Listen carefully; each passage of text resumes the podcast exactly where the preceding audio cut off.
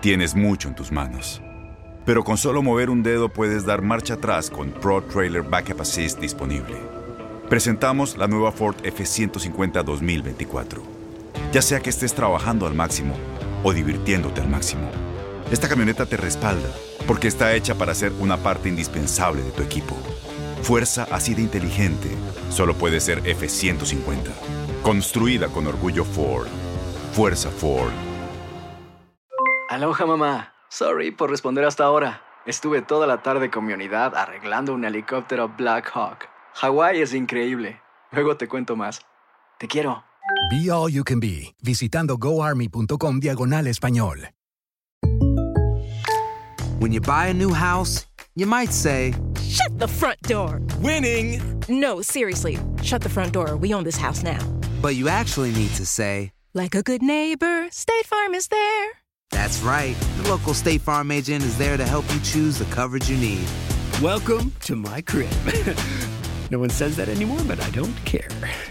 So just remember, like a good neighbor, State Farm is there. State Farm, Bloomington, Illinois. Boost Mobile tiene una gran oferta para que aproveches tu reembolso de impuestos al máximo y te mantengas conectado. Al cambiarte a Boost, recibe un 50% de descuento en tu primer mes de datos ilimitados. O, con un plan ilimitado de 40 dólares, llévate un Samsung Galaxy A15 5G por $39.99. Obtén los mejores teléfonos en las redes 5G más grandes del país. Con Boost Mobile, cambiarse es fácil. Solo visita boostmobile.com. Boost Mobile, sin miedo al éxito. Para clientes nuevos y solamente en línea, requiere AroPay. 50% de descuento en el primer mes requiere un plan de 25 dólares al mes. Aplican otras restricciones. Visita boostmobile.com para detalles.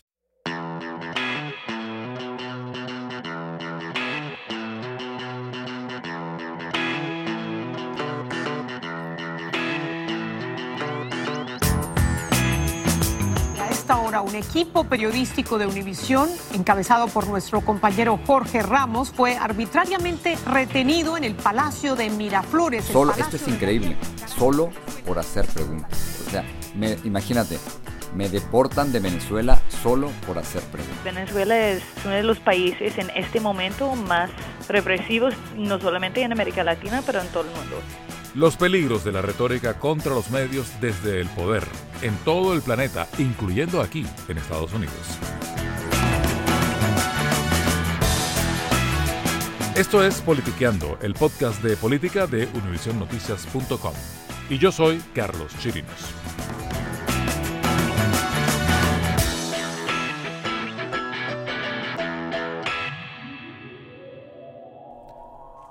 La semana empezó muy movida en esta redacción de Univisión Noticias. Mucha atención, queremos informarles que a esta hora un equipo periodístico de Univisión, encabezado por nuestro compañero Jorge Ramos, fue arbitrariamente retenido en el Palacio de Miraflores, el Palacio de Gobierno en Caracas, Venezuela.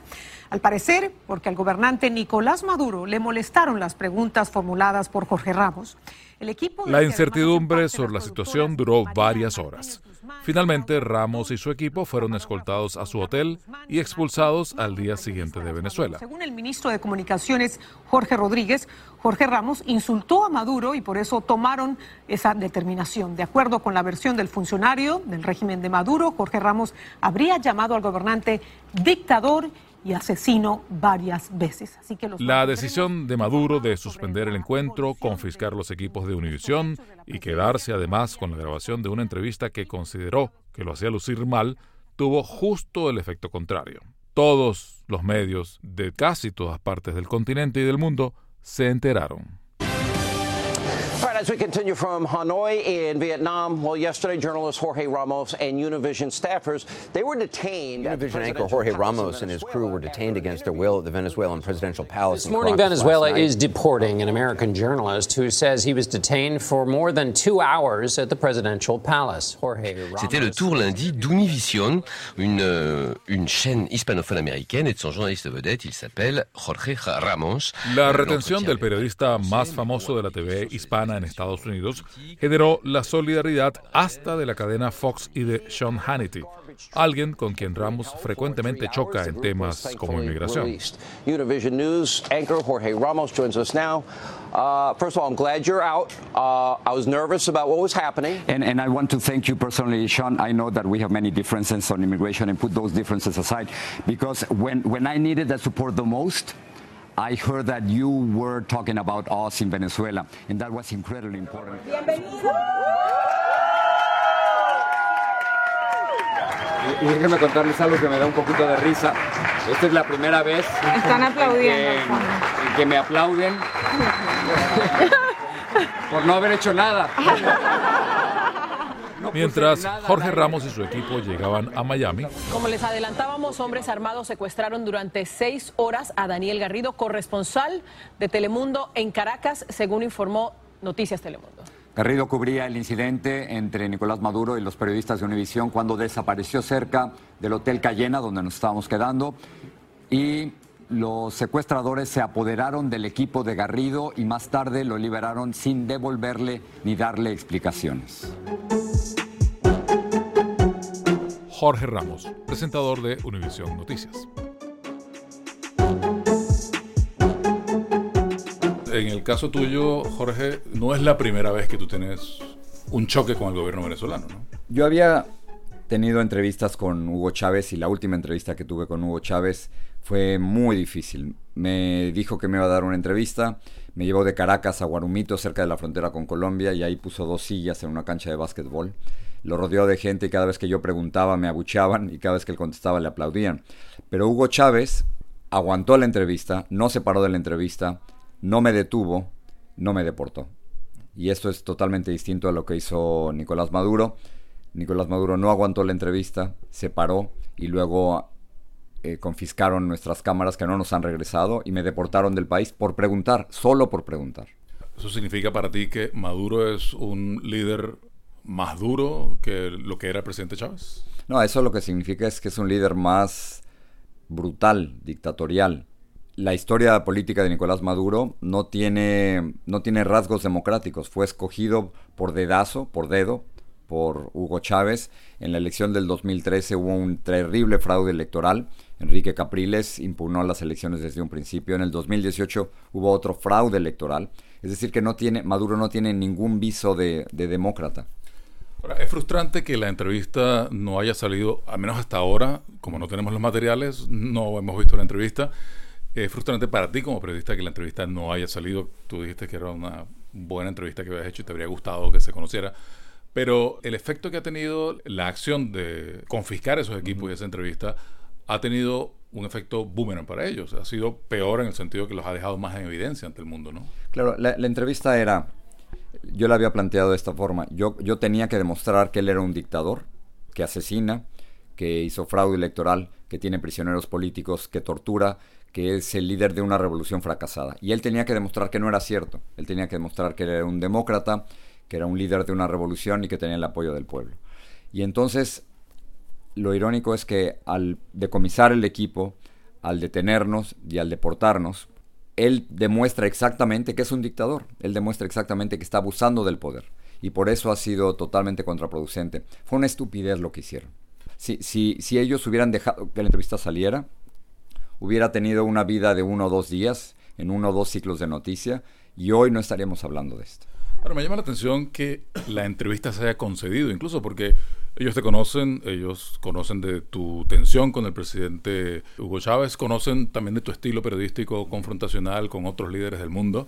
¿Por qué se arriesgan ellos a dar una entrevista a un periodista con las características como las que tienes tú? Primero es el contexto. Están a la defensiva, están contra la pared. Nunca les había ocurrido esto. Nunca habían tenido 52 países en el mundo que se oponen. Nunca habían tenido un opositor como Juan Guaidó con una imaginación que está reuniendo otra vez a, la oposición política.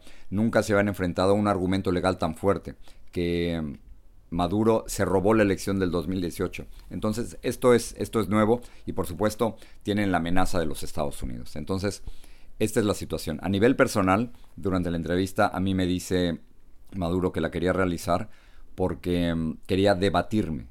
Así es como él me lo dice.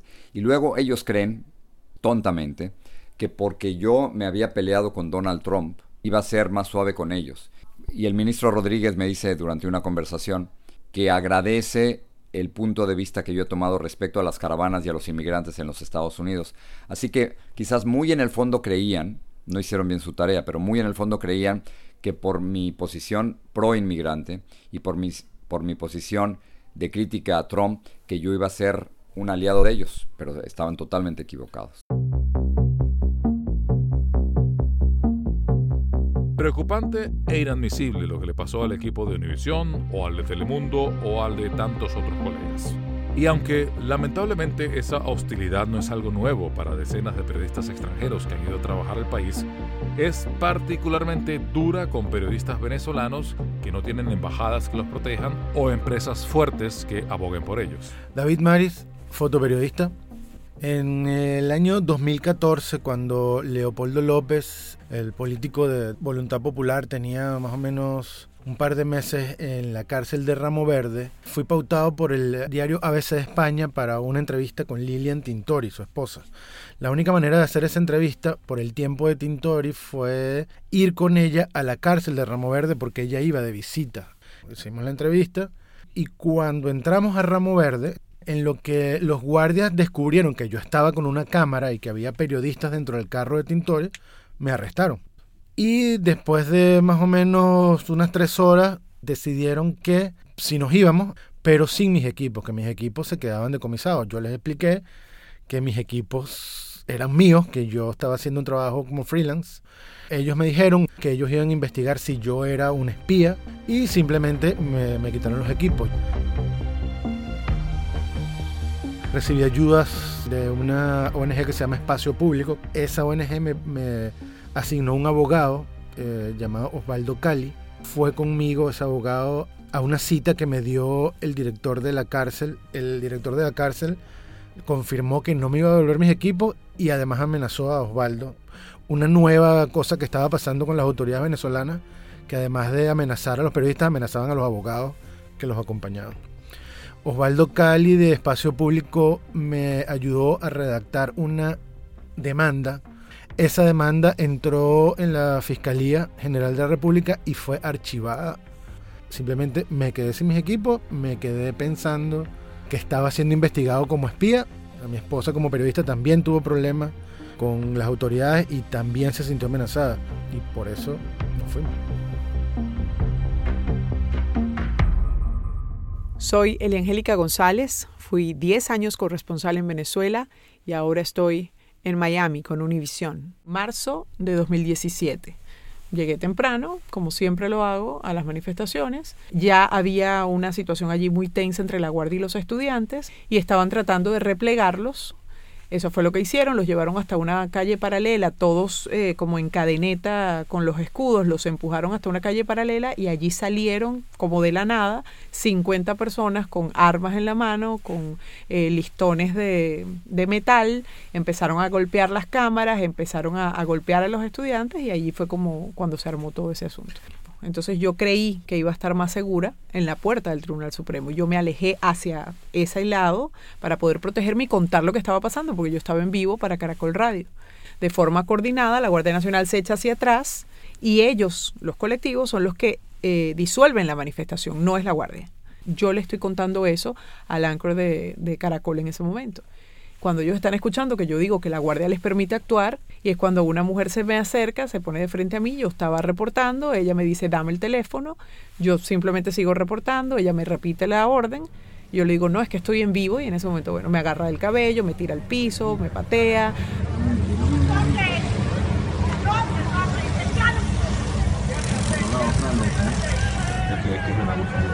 Cuando yo estoy en el piso, preguntando por qué me pegas, qué es lo que estoy haciendo, yo soy periodista. Eh, ellos, ahí fue cuando empezó esta grabación, que es la que el mundo vio. Pues realmente esa, esa situación tuvo allí tres, tres escenas de, de golpizas diferentes. El primero de abril yo fui a la fiscalía y denuncié. Pues desde el primero de abril comenzaron a llamarme por teléfono para decirme distintas cosas. Eh, te vamos a mandar a tus hijos picados en cajas. O estoy aquí enfrente de Santos, es mi esposo, está vestido de esta manera, está en tal lugar, ¿qué hago? ¿Le disparo o lo dejo para después? Tú te metes con la revolución, nosotros nos metemos contigo. Yo dejé de mandar a mis hijos al colegio, todo, porque es que yo estaba realmente asustada. Y en una mañana me llaman del colegio y me dicen, hay dos hombres buscando a las niñas. Y me voy al colegio, cuando yo estoy entrando a la escuela, pues recibo una llamada y me dicen, la próxima vez nos las llevamos de tu casa. Y ese día dije, bueno, no más. No más, me tengo que ir. Obviamente Venezuela es, es uno de los países en este momento más represivos, difíciles para los medios, no solamente en América Latina, pero en todo el mundo. Mi nombre es Natalie Southwick y yo soy la coordinadora del programa de Centroamérica y Sudamérica del Comité para la Protección de los Periodistas. Lo acontecido en Venezuela sí es algo que pasa en otros países. De pronto no de, de manera tan fuerte, que una autoridad sale de, de entrevista no solamente porque se ofendió, sino que detuvieron a los periodistas, que quitaron todos sus equipos. Eso sí es algo más extremo, pero vimos un patrón de líderes por todo el mundo que están poniendo una distancia entre ellos y los medios, que no quieren contestar preguntas, que cuando van a la rueda de prensa, que elijan a las personas que quieren estar allá, que están intentando poner unas barreras entre ellos y la prensa y de esa manera no permitir que la información llegue al, al pueblo y a la gente. Ahora, pero ¿es Venezuela el caso más grave que ustedes identifican en la región actualmente? En temas de censura y represión por parte de, del Estado y las autoridades, yo diría que sí, Venezuela es, es el, el país más grave. En cuanto al tema de la violencia física, contra los periodistas, hay que reconocer que México sigue siendo el, país más peligroso, más violento para los medios. Pero la diferencia con México es que en el caso de Venezuela estos controles y animosidad contra la prensa viene principalmente desde el sector oficial, mientras que en México participan bandas armadas irregulares, narcotraficantes. Exacto, sí, lo que vemos en, en México es, es, una, es un contexto de violencia que por eso afecta a los periodistas y también que tiene nexos con los líderes políticos, pero más común que sean líderes regionales, locales, eh, alcaldes, algo así. En cambio, lo que vemos en Venezuela es una estructura de represión. La última década, por lo menos, que hemos visto la, la construcción de una estructura de represión y de censura muy, muy fuerte en Venezuela que intenta controlar y silenciar a los medios independientes.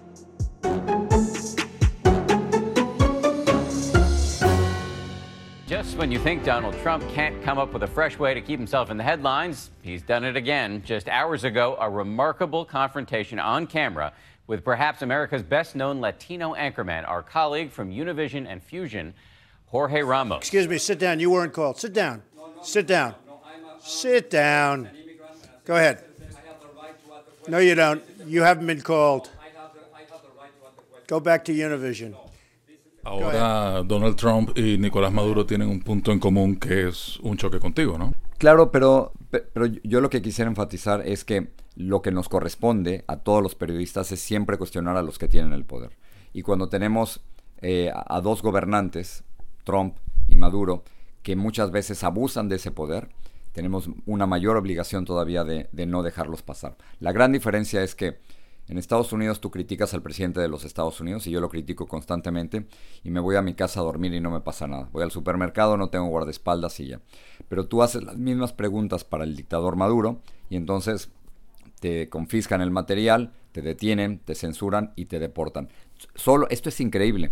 O sea, solo por hacer preguntas. O sea, me, imagínate, la, conclusión, me deportan de Venezuela solo por hacer preguntas. ¿Tú no temes que con la evolución de esta retórica contra los medios que hay aquí en Estados Unidos, el fake news, el enemigo del pueblo, eso no puede llegar a un, momento que de las palabras pase a los hechos? Ya vimos en un reciente evento político del presidente Trump que una persona espontánea, pero imbuida con el discurso del presidente Trump, remetió contra un camarógrafo.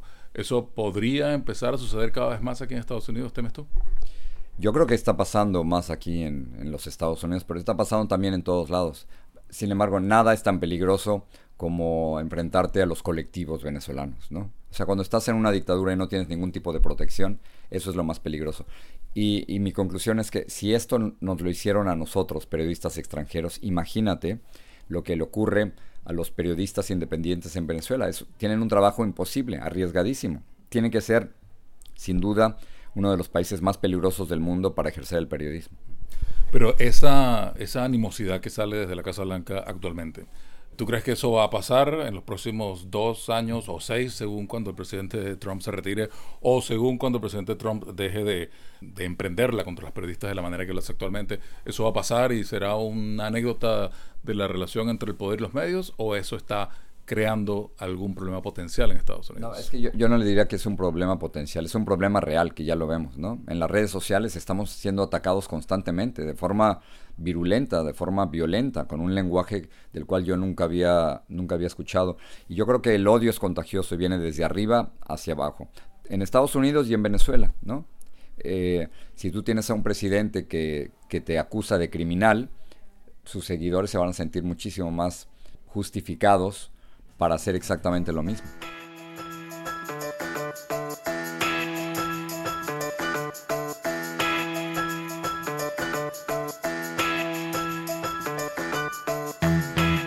Es cierto que hay una gran distancia entre la situación sistemática de represión y control en Venezuela y lo que pasa en Estados Unidos con el enfrentamiento diario entre el presidente Trump y los medios, que por ahora no deja de ser una incomodidad.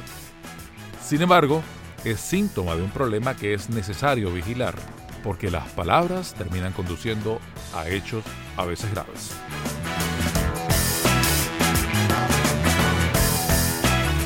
Hasta aquí llega Politicando. Yo me despido de ustedes, soy Carlos Chirinos, editor de política de univisionnoticias.com. Como siempre, si les gusta lo que escuchan, suscríbanse a Politiqueando en Apple Podcast, Google Podcast y otras plataformas. Hasta la próxima.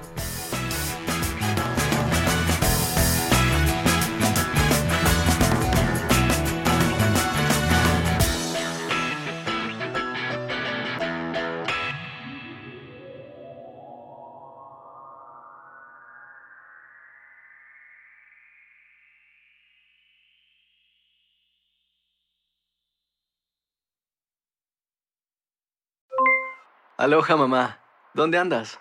Seguro de compras. Tengo mucho que contarte. Hawái es increíble. He estado de un lado a otro con mi unidad. Todos son súper talentosos. Ya reparamos otro helicóptero Blackhawk y oficialmente formamos nuestro equipo de fútbol. Para la próxima te cuento cómo voy con el surf y me cuentas qué te pareció el podcast que te compartí, ¿ok? Te quiero mucho. Be All You Can Be, visitando goarmy.com diagonal español. Boost Mobile tiene una gran oferta para que aproveches tu reembolso de impuestos al máximo y te mantengas conectado. Al cambiarte a Boost, recibe un 50% de descuento en tu primer mes de datos ilimitados. O, con un plan ilimitado de 40 dólares, llévate un Samsung Galaxy A15 5G por $39.99. Obtén los mejores teléfonos en las redes 5G más grandes del país. Con Boost Mobile, cambiarse es fácil. Solo visita boostmobile.com. Boost Mobile, sin miedo al éxito. Para clientes nuevos y solamente en línea, requiere AroPay. 50% de descuento en el primer mes requiere un plan de 25 dólares al mes. Aplican otras restricciones. Visita boostmobile.com para detalles.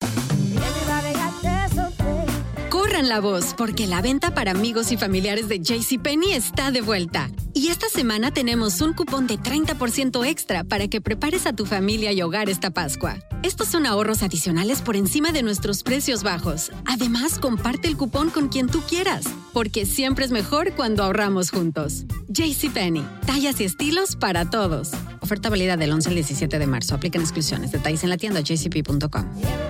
Este abril te invitamos a nuestra feria virtual Univisión Contigo rumbo a la universidad. Conéctate virtualmente con representantes de colegios y universidades en la costa este, desde Nueva York a Florida. Aprende sobre ayuda financiera, becas y otros recursos para continuar tu educación. Regístrate para asistir y para la oportunidad de ganar una tableta. Te esperamos en Univisión Contigo rumbo a la universidad del 3 al 9 de abril. Regístrate ya en univision.com diagonal universidad.